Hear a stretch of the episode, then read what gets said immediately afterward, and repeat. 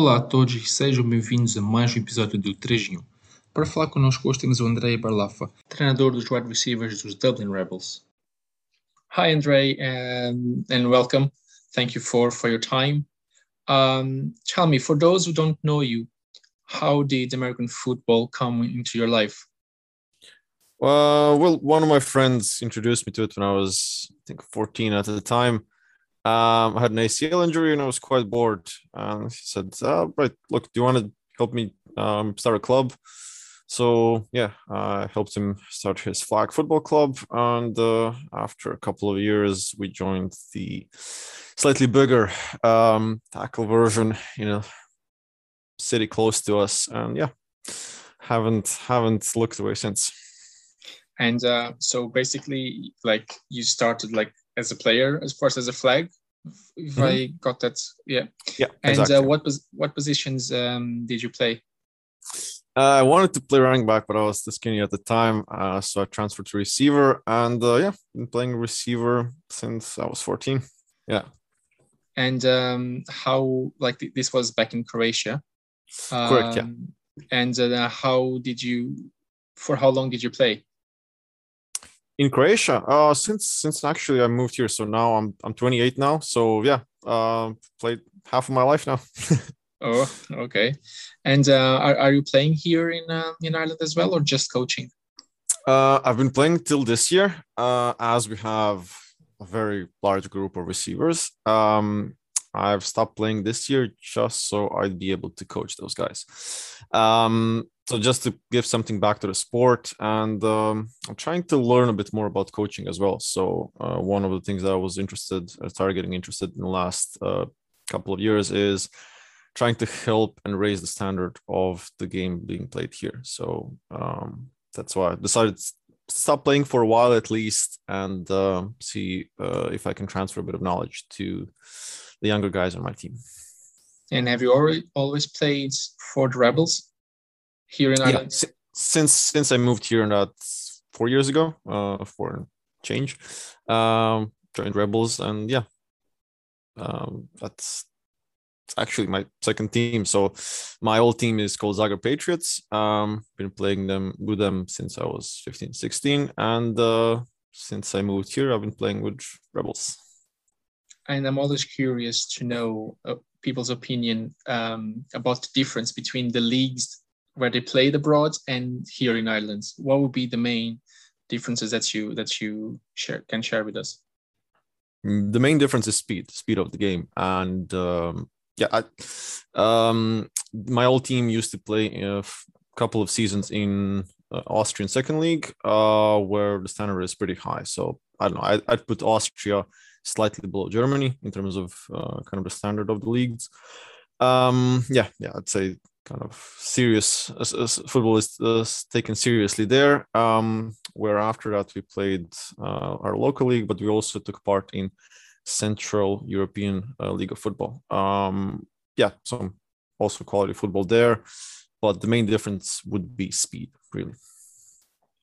And uh, like, would you say that the players back home, like in, in Austria as well, would be like technique wise would be better than players here in Ireland, or are they similar? Uh, I'd say they're better technique wise, reason being they start much earlier. Um, so let's say they would start from my age or even earlier, or when I started, or even earlier. So, um, yeah, so from grassroots levels, they're, they've been coached up and um, some things have been kind of implemented much earlier and they can think on their feet much quicker as well. Like now that you are you are coaching the um, the receivers and for the Rebels, um, I suppose that you obviously like watch film to study the the teams that you are like facing the following Sunday, and how do you prepare uh, your your your players like the the receiver corps? How do you prepare them like for the different types of secondary that they will face?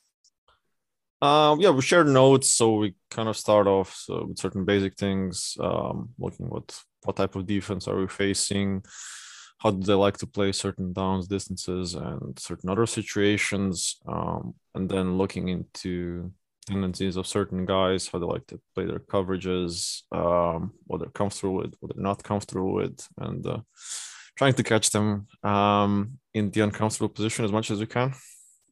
All right. Okay. You don't want to share much there. Uh, um. Yeah. So you know, it's just um, trying to. It, it's different. It's different from week to week and from team to team.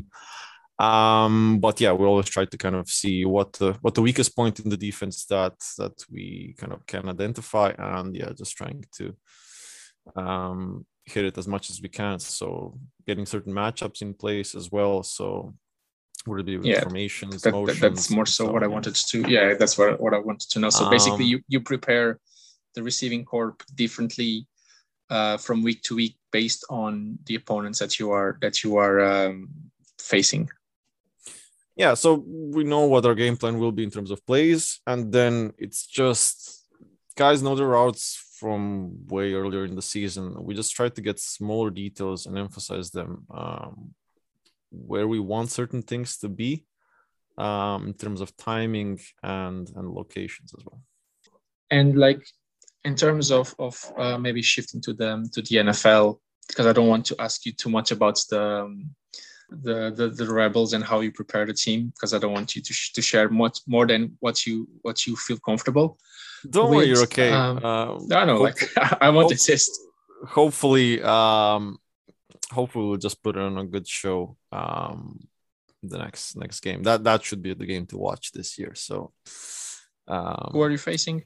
Ucd so that should be right. i think the game of the year um in terms of local football here so Okay, so just last last last question, not Yeah. uh, about about the team in general. What are Sure. your um what are your goals for this season? uh yeah win the shamrock goal Sim- simple enough um that's that's the primary goal and that's what we set out to do uh even before covid when we started getting things together so yeah simply win the shamrock bowl um we'd like to go undefeated absolutely but the shamrock bowl is the goal Um, and maybe shifting now to, to the NFL. Um, you said like you you um, you coached the, the receiving corps for the Rebels. Um, what are maybe let's say the five best uh, receivers that you that you see in the NFL at the moment? Um, yeah, so in different positions, like you can look at different skill sets. I'd say they are leaders in in, in, the last year. Um, let's say two best probably Cooper Kupp and Davante Adams. Um, they're and they're completely different in in uh, what they do. So one is kind of completely looking at from a mental standpoint, and he's just thinking about how the game develops. Uh, where you see, I don't know, Adams just simply reacts to certain things. He he also kind of thinks the play through, sees the coverages, know what he's doing, but he's so much more reactive as well. Um, so yeah, I'd say those two are kind of completely on top. Uh, and then you have kind of a good pool of guys that sometimes it's hard to uh, pick who would be the best, just in terms of who's healthy and um, um, who gets on a roll as well. So I don't know, like myself, I like guys that are a little bit uh, of an underdog. So um, one of the guys that I really enjoyed watching, although he didn't have as good of a QB, was uh, Terry McLaurin. Um, I really enjoyed watching him last year. Um, so yeah, him. Uh, I liked Hunter Renfrow. So com- uh, completely underdog. So you wouldn't see him in stats on stat stat sheets as much, but I really like what he's doing in terms of techniques and uh, playing off the slot as well. So yeah. Um, and if I had to put a fifth fifth guy, at least by my preference, wouldn't go completely off the sta- stats, would be Keenan Allen. Um, love what he's doing. So big, tall, physical guy, but also gets the technique right. He, when he when he stops playing, he can absolutely uh, coach receivers as well. Yeah, it's funny that you you mentioned that about um, Allen because like Cooper Kupp, he he like Sean McVay already tried to recruit him to be the next um, receiver uh, coach when he stops playing because he said that the way he sees the game, the way he uses his technique and all this and all that, that like he wants him to for sure be the next receiver coach. Um, and in, in that aspect, what traits do you I don't say prefer because obviously there are not traits that come just one trait that obviously we like in our player, but would you rather have um, a receiver that it's more physical off the line of scrimmage or it's more or it's faster or it's what what what type of traits would you value more on a receiver Mm, honestly, let's say in the group that we have the club at the moment, we just have different guys as well. Um, so we have a couple of tall guys, we have a couple of guys that play to play in the slot. Uh, honestly, I'm a proponent of whatever you have, just work with it. Um, would I say I like physical guys more? Yeah, like to have them outside, absolutely. But I'd say a good mixture of both is what you'd like ideally uh, at least from my side. And then developing the system to the guys rather than trying to um, get them in the into the system that they're not made for. So I don't know. I, I'm pretty flexible, and I'd always like to kind of develop the system on the guys that you have rather than kind of seeing all right i like big tall guys that can just snatch the ball out of the air like i'm just making making the game fun and easy for the guys that are playing it as well so you you adapt the, the, the game plan to the type of not the game plan but like overall system, what yeah. you want. Yeah the system exactly. Uh, to the guys you have.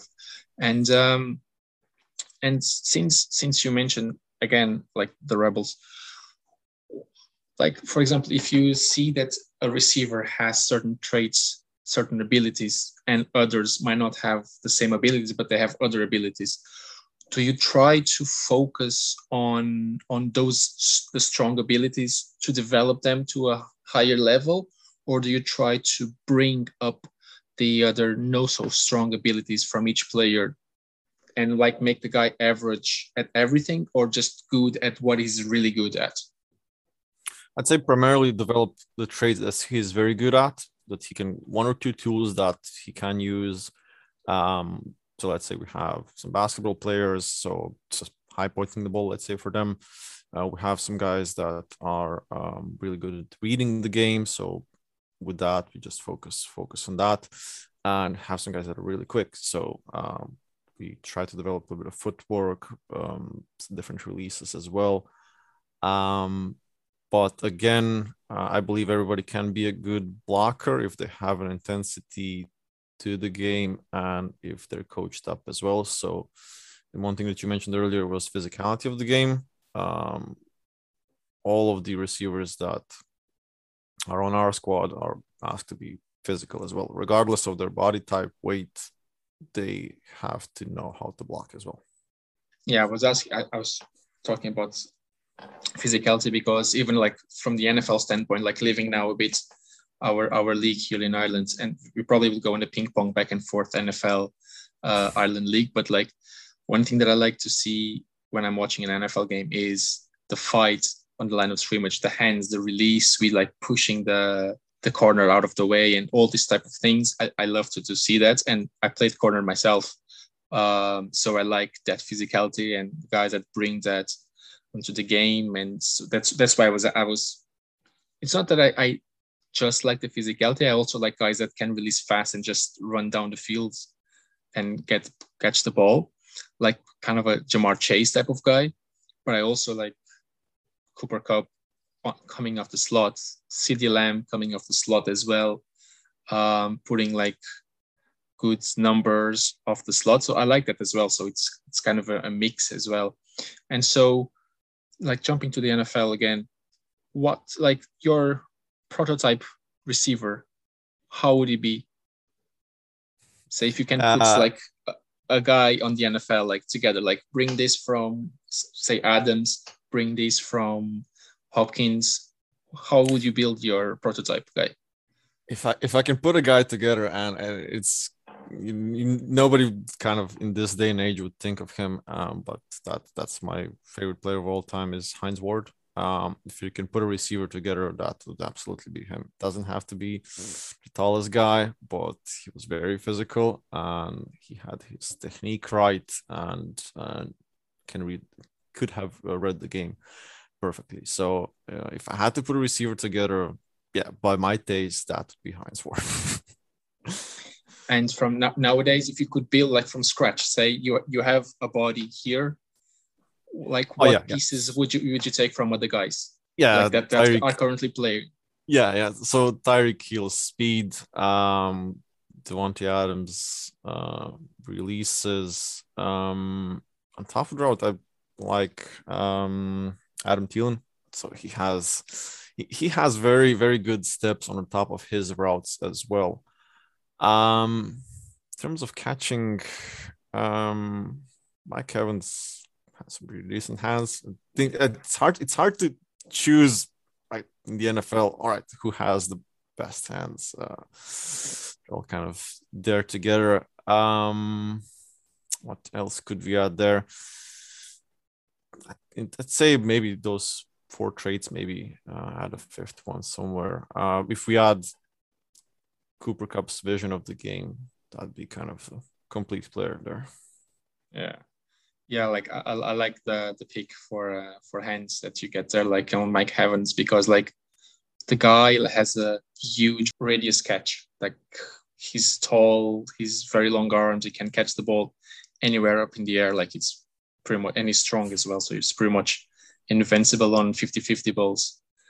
Um, and like, do you do you feel like that you have a type of player like that in on, on your team at the moment on the Rebels? Um, I wouldn't say complete. The, the only thing that I'd say we're missing in terms of kind of the structure that the league is going towards is hopefully having enough resources and practices that we can develop certain guys to have slightly more traits. Um, so there's a difference when you practice two or three times a week to four or five. There's, there's so much, so many more things that you can develop with certain guys, especially from a younger age. Um, I wouldn't say that we are there, but we are getting closer to there, uh, adding certain pieces in the off season as well. So, yeah, hopefully we'll get there soon enough. And something that you you you mentioned when we were preparing the the podcast and we were messaging there during the week that you are helping developing a, a, youth system for the AFI. Um, yeah. Can you talk? Can you talk a bit about that as well? Yeah, so at the moment there is a youth league uh, in place. So we're trying to encourage um, every club that um, has at least a small bit of structure to start working on that because the benefits from that you can see in our team, you can see that in other teams, uh, and you will be able to see that in the future for let's say Cork and uh, Panthers as well. They have some pretty decent youth teams at the moment um, and they should be very good in the next few years as well. So um, the benefits that you get from from kind of a senior team are absolutely unbelievable because you get a player at a young age where you can shape him, uh, you can add certain traits or tools to him, uh, you can teach them how to let's say from receiver how to read the game, how to set it up, how to set a corner up as well. So um, let's say from let's say if they're QB or no lineman. Um, it's, it's unbelievable what you can do when you just start slightly earlier than when you gra- grab a guy when he's 18 19 20 or plus um it's just the from, from my own professional um, perspective neuroplasticity something that your brain develops when you're a little bit uh, younger uh, can you can kind of get that information um, into your brain slightly better uh, and you you can connect it to other parts of the body much better as well. Um, but yeah, uh, to keep it simple, sorry. Um, yeah, something that we're trying to create a couple of projects in within the AFI. Hopefully, encourage um, every club in the country to start their own uh, youth program as well. Yeah, and something that you you, you mentioned that that I, I I find fascinating is it's um, the brain plasticity to absorb information and to pass that information to the body. Uh, and um, that brings me to a topic that we like, it's not on the script for this episode, but I love to talk about this. Is that is that one of the reasons why you think, for example, players that out of college that are high regarded as players, like number one um, um, receivers in the in the country, and arrive and land on the NFL, and they are busts.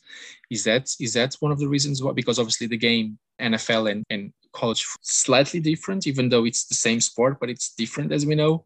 Do you think that's one of the reasons why they they fail? Yeah, I'd say depending on on uh, what type of environment they get into. So if you get into a bad environment, I don't think, regardless, rarely when we have a chance to develop um, very well. So let's say an exception to that on previous Browns teams was Joe Thomas. Never, never could have believed that such a player would stay in that type of team, uh, where you get a player that uh, gets into a, such a good system um, and then has time to develop. Doesn't don't have to expect too much of them um, and they can just keep growing and growing. Uh, and they have, let's say, um, let's say for if they're a QB, they have a good line, they have receivers that can catch the ball, a tight end that can do both. Uh, but also it's the speed of the game. So let's say for changing levels, uh, it's just that that's from what I've been listening to players is the main thing. How they adapt their thinking and just kind of their vision of the game towards the speed and how quick do they have to think um, as well. Yeah because like that's that's one of the reasons why i think 40% of the nfl are low um, low rounds or even undrafted um, players. So that's why like you can like okay let's let's take cooper kupp as an example. He came from the fcs um, and like he never had a, a division one scholarship and he's killing in the NFL, especially last year. He is a good receiver the, the previous years, not spectacular, but like last year, he just burned the NFL and like, yeah, like, and is is that a way that's the way he adapted and the way he reads the game and all that gives him the advantage and like allows him to obviously develop and bring his game to an, another level I'd say yes, especially as the game itself developed um, in a way, so it has gotten much quicker, um, and the, the ball has been thrown much more as well. So yeah, uh, I'd say it's just you don't have to be as physical anymore, and you get um, a lot more touches if you can adapt to it. Um, let's say since the time that he got into the league to let's say now through let's say a couple or a few years. Yeah because from the the five players you mentioned cooper kupp is a third rounder. Adams is a second rounder. Uh, terry uh, is a first rounder from the commanders now. Uh, and keenan allen i think he's a second or third rounder. So they are only from the five guys you mentioned only one is from the first round so it's not as if the other four were had high regards like like uh, McLaurin. So that's that's why I'm asking. Like uh, that's kind of a plasticity of your of your um, brain and how you the brain passes information to the body. That's why I was I was I was asking about that. And you also coach the uh, the receivers for the national flag team. Yeah, that's something that uh, I've gotten into recently. So um, yeah, um, as the as the national teams uh, national flag team started, um, getting together quite quite recently as well uh, and preparing for the 2023 Euro Championships, which are going to be held in Limerick next August. Um, yeah, started working with receivers there. Uh, we just had our first camp last month in Gormanston. Um, hopefully have another camp soon. So uh, just to kind of keep that rolling and uh, find a good fit in the system, see which players uh, fit into which roles as well. So it's all kind of getting together, gelling together as well. It will take a bit of time. That's why um, we've started as early as we have. So we have a bit of time here and some change, but uh, yeah, would like to represent this country as best as we can. And um, in terms of personal goals, how do you see yourself progressing in uh, in this coaching role and what are your goals? My main goal is to give back. So i've received a lot from the coaches um, in, in that i've worked with before. Um, each each person has kind of given me certain tools that i always like to use um, I'm just I'm still learning from my head coach uh, and defensive coordinator, offensive coordinator, other coaches on the staff, their approaches, how they talk to the players, they all have different approaches as well. Some is a little bit uh, firmer. Some is sometimes you have to have some soft skills that I'm still developing as well.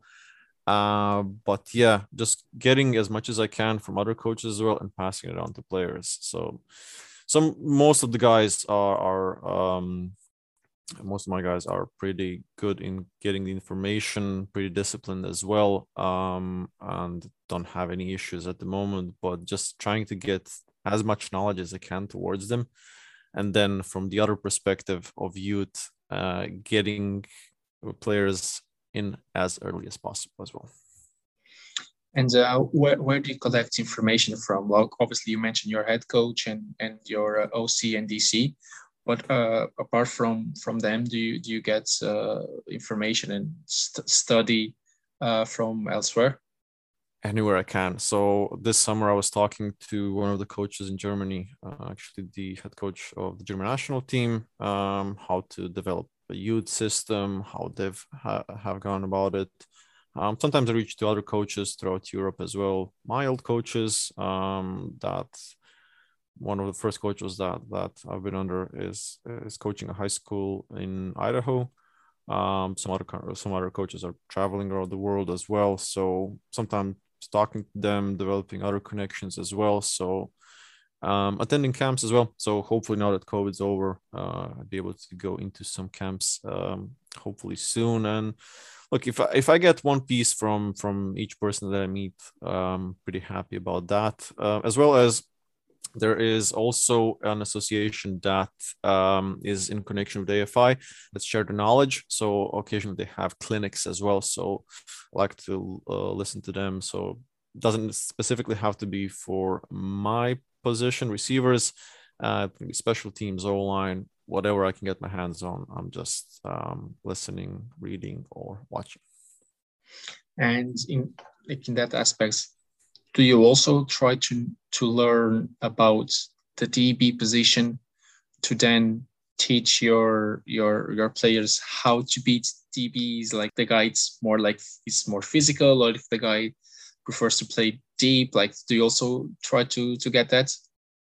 yeah um, since since i've start stopped playing a bit uh, i'm trying to learn how to play db a bit more it's not really natural for me uh, but i'm also picking my defensive coordinator's brain a bit uh, seeing what works for him. Sometimes if i have a chance i'd slot in somewhere on defense as well. So um, just to kind of feel uh, the other side of the of the game as well.